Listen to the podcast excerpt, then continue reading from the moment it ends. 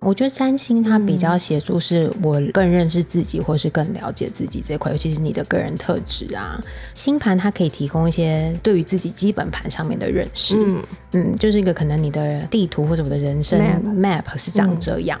那占卜对于我而言，它比较是我可能在迷惘的时候，或是可能你在工作上遇到说到底要不要持续这个工作，我觉得是在自己迷惘的时候，透由牌卡给的一些讯息，让你可以有更多的资讯，或是更去看到。自己没有注意到的面相，所以我觉得占卜它反而比较像是一个，嗯，你临时拿出来我要校正方向的那种指南针吗？对对对，因为还是靠感应的嘛。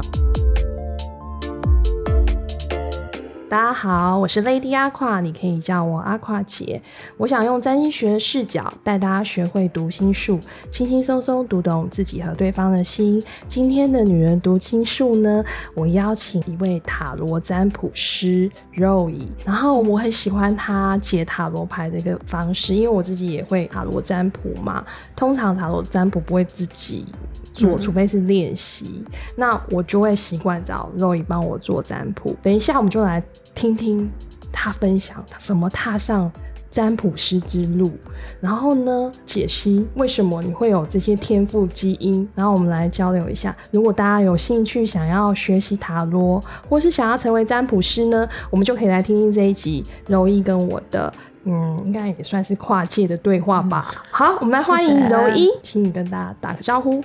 Hello，大家好，我是柔一。嗯，柔一，柔一小姐，阿快姐。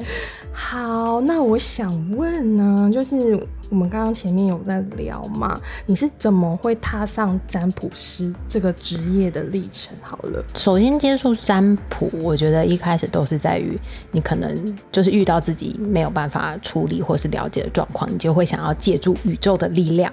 借助 超能超能力，对，所以这就是接触占卜的开始。大部分都是因为遇到感情的魔王嘛，因为人生不外乎就是工作跟感情。工作上觉得可以相信自己，感情上还有另外的对象不是你可以掌控的。对，工作还是掌握在自己手里，但情感并不是。对，情感不是你说一，对方也会一的。哦，对，因为待我先剧透一下，因为他的那个第七宫跟人的关系的宫位啊，充满。了魔头跟关卡，待会我们会好好来分析这一段。所以这个就是你促成想去学占卜的最主要的因素，对不对？对，因为你一开始就会想说，哦，又遇到问题了，然后你就会开始找占卜师。但是你知道，占卜毕竟多次之后，那个费用还是相对昂贵，就想说，啊，那不如我自己来学好了。然后想说，我自己来学，我自己算，省下这笔钱。就是，可是就像刚刚阿垮说的，你自己不会算你自己，其实 真的。我一开始的练习啊，那时候我是遇到感情的关卡，嗯，是不是？大家都是关卡。我每天晚上就是抽一张牌，那时候也是一个呃占卜师朋友告诉我的，他说你不要再烦我了，你就这副牌拿去。每天抽一张，就他会告诉你一些讯息，嗯，然后我就回去抽一张，但我就会忍不住一直抽下去，没有抽到自己想要的，或者好了就不承认这件事，是不是？所以我们就算占卜师，也是要寻找别的占卜师朋友来帮助自己，没错，嗯。那你现在就是等于是斜杠这个占卜这个职业，对不对？对，因为我现在还是把它当比较兴趣在做这件事情。对，嗯嗯，就是相较于可能看了不同的占卜师之后，觉得哦，占卜师这个职业其实相对来说，他也是有他自己比较辛苦的地方。辛苦，对。虽然说，哎，我们可以帮助别人，或者你可能帮别人指引方向啊、道路啊，但是你同时也是在接受别人，有可能来的人的负能量相对会比较多。一点点，对，所以我就觉得，在我心内心还无法太强大之前，可能 或者是说关卡还没有累积过关，对，还没有这个经验值还不够足以，然后可以给大家当做经验参考的时候，还是先把它当做就是你知道兼职或是兴趣，然后慢慢累积这些我的 database。哎，你这我就想起来，我当时找去找你。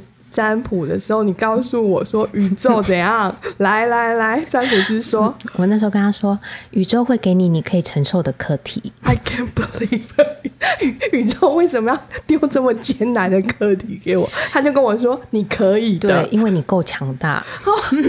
这好射手哦，非常的正向。对对对对对，那这个历程啊，就是。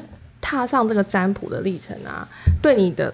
那个从一开始因为感情事件，然后你接触了，然后到现在你成为就是斜杠的占卜师，你觉得中间对你的影响的变化有什么？嗯，我觉得最主要还是因为占卜师，我觉得他是累积了你自己可能在于帮助别人，或者哎，你看到对方来的时候，可能进入你的占卜间的时候愁云惨淡啊，或者那个表情，但是他离开的时候，可以用一个比较舒服或是比较轻松一点点的表情离开的时候，那个成就感。真的哦，虽然说对于自己，你就会也是会去。虽然真的，因为我也很少帮自己算，你知道，我们都还是喜，结果没想到只是感情魔王触发你去 学习这条路，但最后其实不是帮自己，不是帮自己帮别人，你就是累积经验之后，再把这些经验传递给别人，是一个中间的媒介，你知道吗。其实那些魔王背后都有宇宙的意义的，对，所以每一件发生的事情都是礼物。哦，你看好正向哦，我就喜欢这种态度。呃，你觉得你自己是什么样风格的占卜师？因为我就像我刚刚说，我只是一个传递讯息的管道，嗯，所以我觉得我尽量都是让自己处于一个比较客观的立场，对，就是我可能解读出或者是传递出牌卡上面要针针对于他询问的问题给他的讯息，嗯，那我也希望就是练习，就是大家练习就是。自己做决定的能力，我觉得现在相对应，大家可能依靠一些其他东西的时候，对于这块，有时候尤其当然更茫然的时候，你自己要做决定，你就会更艰难，对，更艰难，或是更担心。那但是因为毕竟，我觉得像。嗯，占卜我觉得它比较是一个时效性的，嗯，就是或者是它只是给你一个讯息，或是给你一个方向，但是我觉得决定权还是要掌握在自己手上啊，毕竟是你的人生，对你的生命。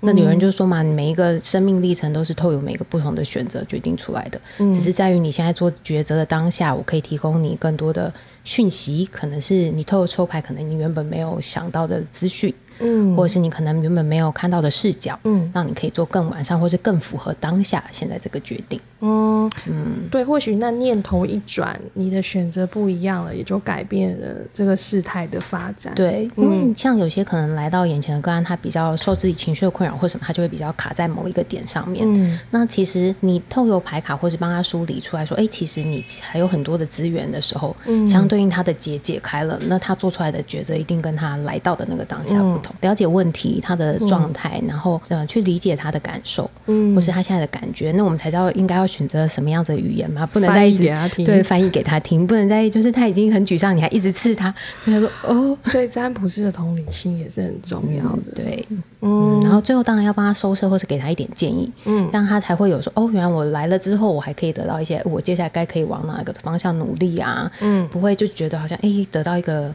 很空泛的答案。很迷，或者是出去更迷惘，对，一团迷雾又走出去了这样子。那你有没有很印象深刻的几种个案类型？嗯，个案类型，我觉得来的大概真的都是工作、感情，大概都是这样子的问题比较多。那嗯，也有一些比较特别的，就是除了工作感情之外，例如我到底要不要花钱升级呀？或是我花钱这个升级会不会值得啊？这样，或是可不可以买得到？或是哎，我想要达成那个目标，是不是花这些钱就可以达得到？我想说，嗯，这个，嗯，就像我们现在就就像我们刚刚说的抉择，你知道，很多人就也会觉得，嗯，我需要参考别人的意见，这样。他没有感情跟工作的课题，他只有游戏的课题。就他每次需要破关，或者是他需要可能。要投资一些，这超乎我的想象。他的评估 CP 值的时候，他就会来问，所以我就觉得，哎，渐渐就越来越有印象了。对，那还有别种吗？会让我留下比较深刻印象，就我觉得那种能够透由我们提供他讯息之后，嗯，他自己就能够理解到，或是你知道，就是你看到他那个表情就豁然开朗、光乍现的感觉，对，你就觉得哦，你有帮助，我有帮助到他，嗯，对，这种我都觉得很棒。啊，那卡关的怎么办？卡关的就是还是 还是要问他说：“哎，那我刚刚给你的建议，可以试着做做看。”然后他就会满脸满脸苦，然后就是不会，他会很苦恼，就说：“但我觉得很难。”那这个回头率高吗？这个一直重复问这些问题吗？他你可能发现他下次来的时候，或许呃一样的状态，但是可能人物换了，嗯，对象换了哦，对。或者是他可能就是就觉得，哎，我既然上次这样，然后再来问同样的人，但是他会转一个不同的方式问法，然后你就出来答案就说：“哎，怎么好像跟我上次跟他讲的有点类似？”所以你遇到的那个客户真的是也是蛮多种类型的，对，就是觉得哎还蛮好玩的。就是有些人他就是可能有些人是希望你给他一个解答，对，有些客户也是很直接，他就说告诉我好或是不好，要或是不要。可是这样跟你。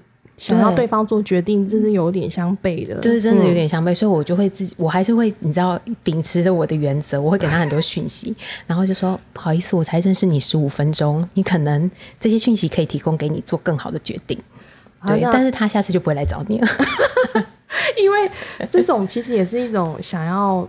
嗯，找到一个人支持他的，对，或者是说给他一个方向，他懒得思考。嗯，我可能还是倾向于培养，你知道，如果是小孩，你就是觉得你还是要有独立思考跟自己做决定的能力，是不是这样也算是一种？就是你跟客户的互动，其实也是养成一种。教育的模式，而且我真的来到你前面，就是你现在大概卡在什么课题上的时候，你就会发现来找你的个案，大概也可能都会有类似的问题。你就在跟他讲解的当中，好像都在讲给自己听。我觉得宇宙这个设计真的很玄很神奇，就是比如我们星座也会这样子，比如说这时候的摩羯座特别凸显的时候，来看星盘的人。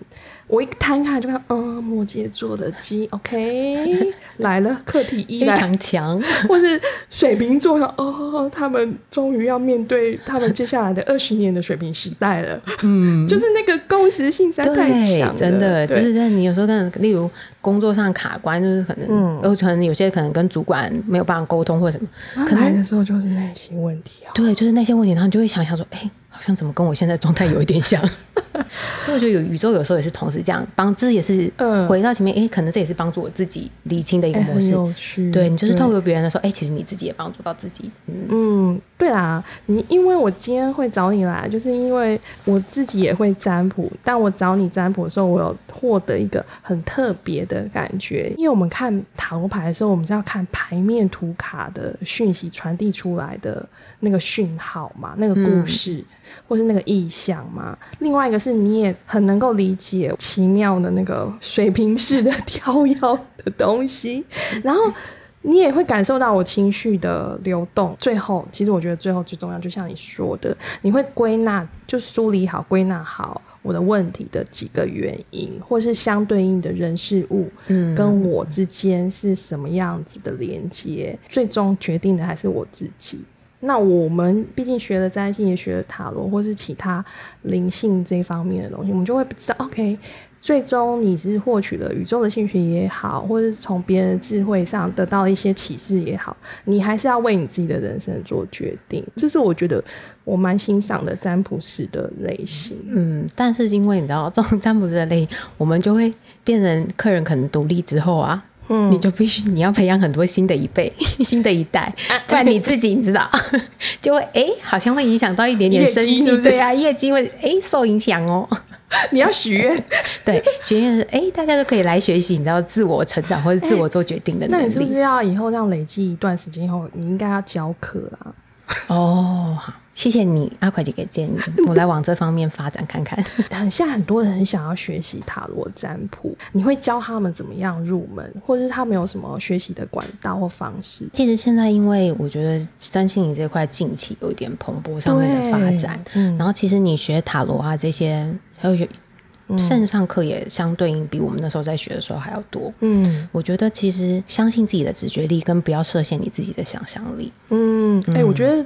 塔罗真的直觉力是非常必要的东西，因为呃，不管是你看牌卡，或是你对应你的那个案好了，其实你都是用在用你的职业力去感受这个牌卡的讯息，跟感受个案的情绪的浮动。嗯，对，我觉得那个直觉力是真的需要很强，但是最后你能够解析出来，这个就要看你的沟通能力了嘛。嗯嗯，所以不同的占卜师还有不同的解析的方式，对表达的方式。然后，对啊，我想阿快姐，我的水星是在摩羯座哦。可是你不能，我们我们先把那个水星虽然在摩羯座，对不对？嗯。但它背后有强大、很适合学占卜。或是学成为占卜师的一个强大的基因。那接下来就是要交回来给阿夸姐解读你的星盘，然后我要读懂占卜师的心了。哦，好紧张、对面那位很多表情哎、因为啊，那时候我们就是有一阵子就是常在呃，我们一起看占星的东西跟塔罗的东西嘛。那时候我就看了你的星盘，那我就觉得哇塞，你这个星盘真的是灵性能量很强的一个星盘。为什么呢？因为你有大概主要的太阳星座，还有另外三颗嗯行星都落在射手座，这整个四颗星都落在第八宫。那个第八宫其实就是我们深层的意思，嗯。就是有情绪的黑洞啊，哦，或是说在深层的不为人知的底下的动机呀、第八宫掌管的很多，就是秘密好了，禁忌好了，还有好共有的财产，还有就是内心起伏的那些暗流，嗯。这还有性爱，这个其实都是第八宫管的，就是很深层 under table 的东西，都是属于第八宫。那你有四颗射手座都坐在里面，其实是把射手座关起来了。嗯你知道我那时候想象一个画面呢，那个你知道不是但丁的神曲吗？嗯他就走过一一次地狱才会知道。我觉得那个让我想象一个画面是在那个冥府之旅。因为射手座喜欢旅行嘛，读万卷书不如行万里路。你的旅行是冥府之旅，有没有这种 feel？有，所以要你知道，真的好险！嗯我现在感觉，哎，真的是因为好险是射手座在这里，嗯，我或许才可以，你知道，经历这样的旅程，还不至于被压扁。不至于被压扁，因为你有乐观，因为对，也许你是抱持的射手座比较开放、开阔的心态，嗯，然后射手座也有种乐观的特质。对，就是至少可以乐观地看待这些每一个。嘿，说不定你 面对冥王的时候，你还可以用天真的眼神看着他。嗨，嗨冥王你好吗？我觉得，所以呢，射手座那个想象力跟他的眼界，或者是说他他的观察力，然后是属于比较高的视角去看你所感受到的东西，也可以比较超脱一点。哦，嗯，我我觉得这个是，比如说你看到别人心里内心暗流，嗯其实你会知道那个流动，然后哦好，他正经历这些东西，你还可以比较抽离的去看他。哦，有有这样的感觉，有这样的就是对啊感觉，可能在面对个案，或是可能你面对就自己，当然你知道很容易就会在那个流里面，但是看个案的时候，你就很清楚哦，他现在可能卡关在哪里。嗯。对于那种理解上面，或是嗯真的在看那个状态的时候，看出他背后的原因啊，或是他卡在这里的状态，或者他的情况，我觉得真的有协助自己，你就是那个导游有就是哎、没有？一起来这一条路，来哦我可以带你们哦。关卡一，OK，你卡在关卡一，对我告诉你什么样子，等下我带你去什么地方就可以解决这样子。嗯嗯，好吧，我们就是冥府之旅的导游好了。其他星就像木星嘛，嗯木星就是更更有点像人生导师，他又是更开阔的视角去看，然后你还从这里面得到了保障。嗯，对，对然后天王星是，哎、它是一个充满颠覆力量的星，所以你会用不同的观点再去诠释你感受到的浮流或暗流。对，然后还有另外一颗是海王星海王星也是一种同理啊。所以这这四颗很精彩的星星全部在八宫，我觉得你对解析别人的那个透露出来的情绪的氛围，跟牌面上的一些讯息的连接感，一定想象力非常的丰富吧。嗯，我觉得可能也有相对协助于你自己把这两个结合在一起。嗯我就是，诶，我抽到这个牌，为什么它会是以这些牌呈现？嗯，那你就可以很快。我觉得我自己在连接它问题上面的速度算还哦蛮快，嗯还蛮快的我也蛮会说故事的，说嗯真的，就会觉得哦，原来他这个卡点是可能对应这张牌传递出来的事情，可能是要帮他帮助他这个位置。嗯对我觉得，诶，这方面好像经过你这么一分析，嗯，有自己好像有那么一点点天赋呢。就就开始写剧本了。不然应该是影像监制有没有？那个影像就开始这样浮动，你就知道要传递什么讯息出去。然后另外一个很特别是，我要回到就是你的契机啊，为什么你要去接触灵性的事物？因为你的土星、冥王星这两颗大魔王，嗯，还夹杂着金星管爱情那一颗，全部落在夫妻宫跟一对一深重关系的宫位，那简直是层层的关卡。嗯，我也还在 会流泪吗？啊，有眼眶含泪？会啊，就是，但是因为你知道，就是射手座很强的时候，你自己就觉得对这里有个功课，但是但是我先我先逃跑，或是让我休息一下再来面对。哎啊，所以宇宙就配给他那些魔王级的教练，恋爱教练，把他拉回来，海军陆战队给我操练。是吗？是这种感觉吗？还还在服役当中。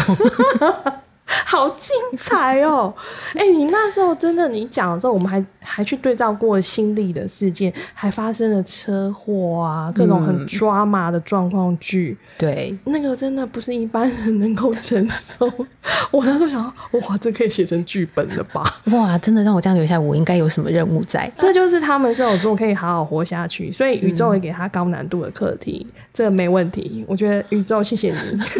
宇宙还有多少关？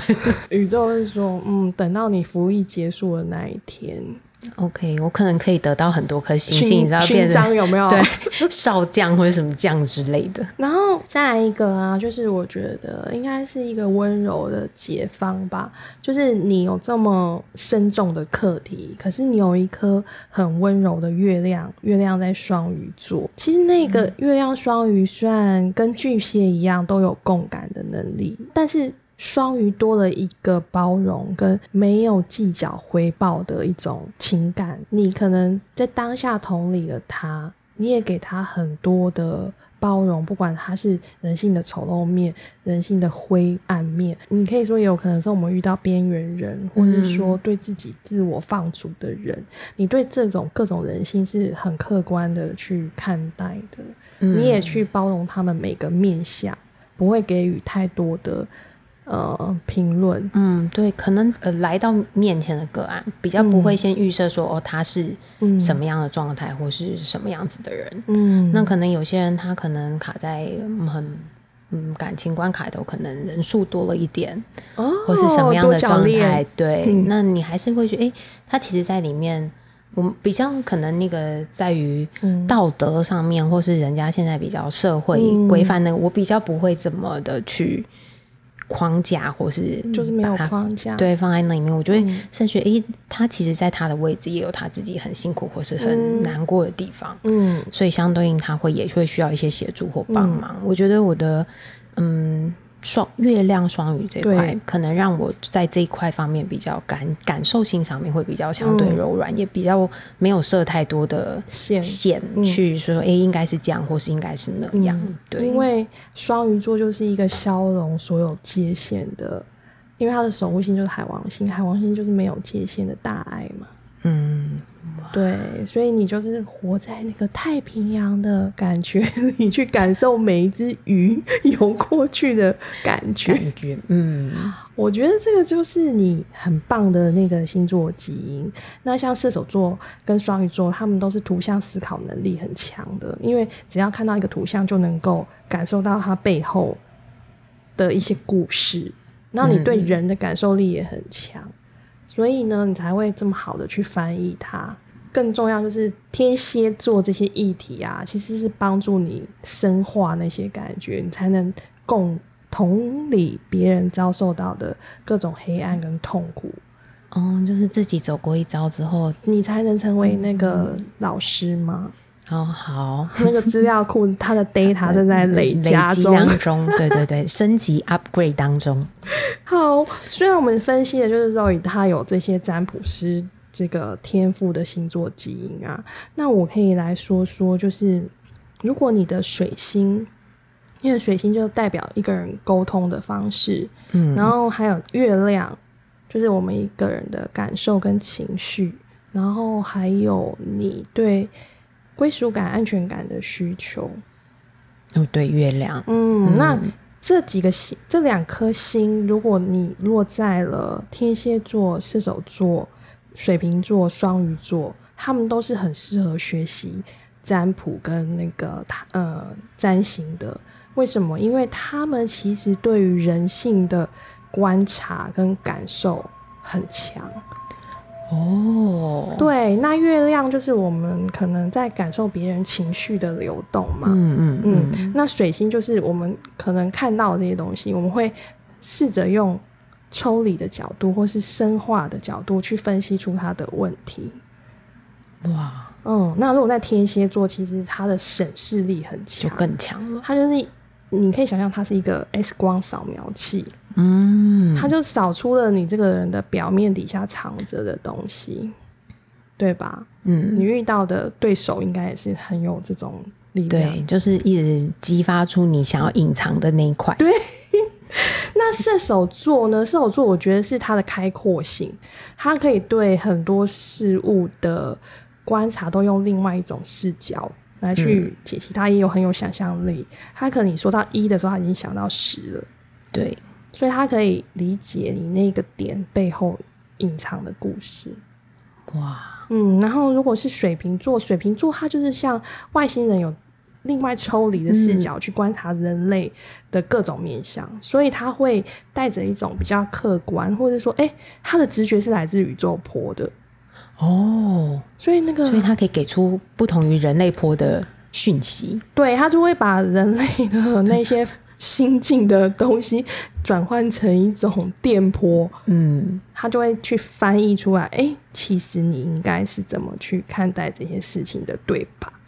哦，对，就帮他做抽离对抽离，让对你看到了其他的不同的面相。嗯，那双鱼座就是当然是刚刚说的共感啊的能力啊。其实你你也许只是眨眨眼，他已经知道你情绪的流动了，嗯，所以他会用很温柔的方式，可能就会诱导你说出更多你内心就是以比较陪伴的那种模式，哦。哦，有获得支持就愿意多说一些这样。嗯，那你你虽然有具备这么多个，对不对？但你很特别，你的水星在摩羯座。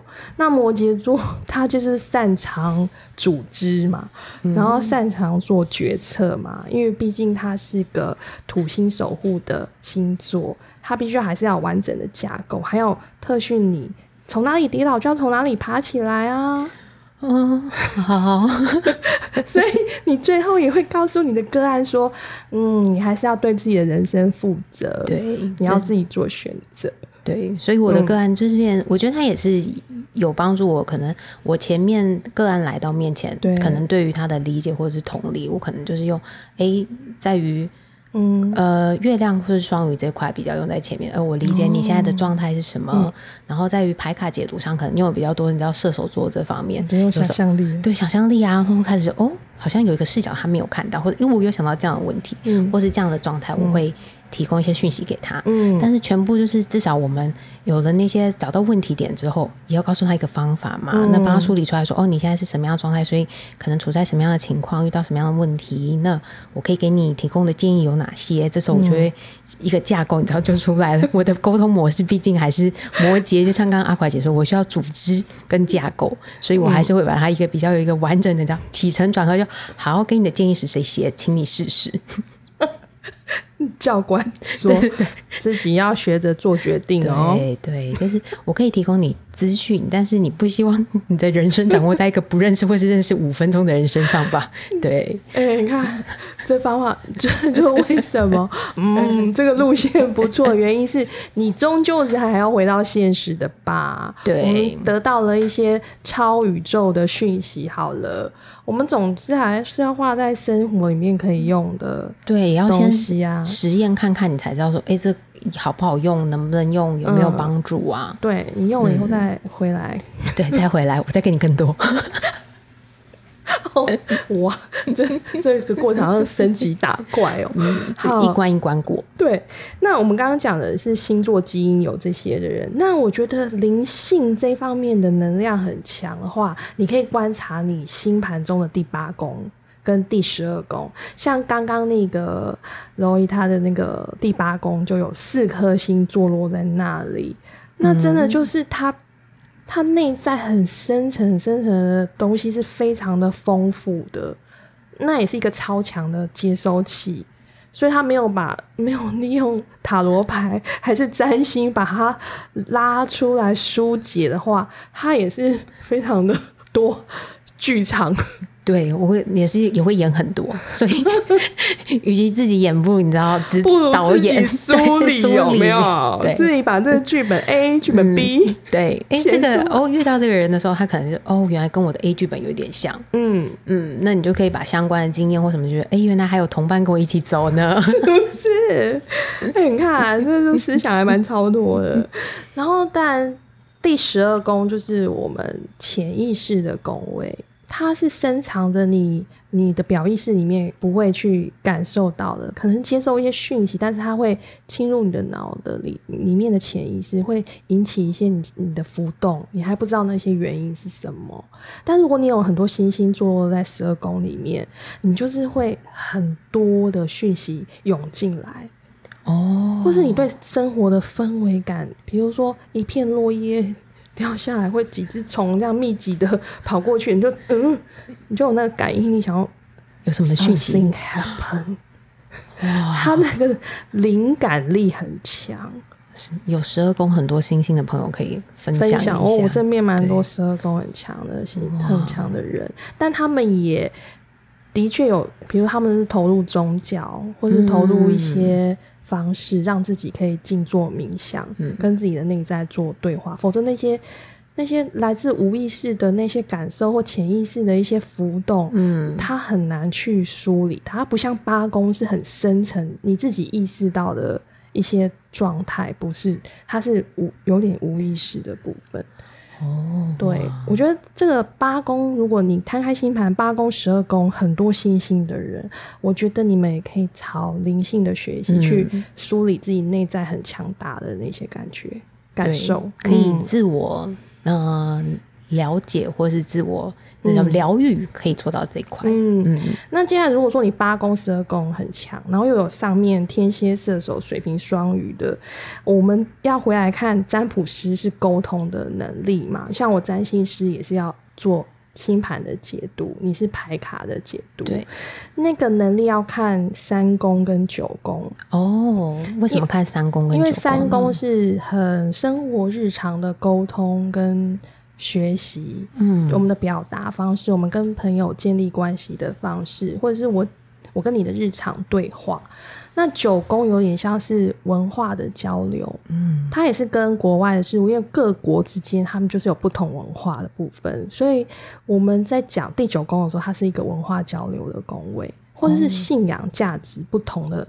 就是价值上面的交流，对。然后三宫是沟通方面，日常生活的沟通，或者我翻译成你懂的语言，嗯，对。那我觉得三跟九就是真的是沟通跟交流我，如果很强的人，他也很适合去做我们翻译宇宙的语言，好的，然后翻成人话这样子，对，做转译师，转译师，所以这很妙啊，因为你原先像你射手座很强，那时候我就问你说，你是不是学习？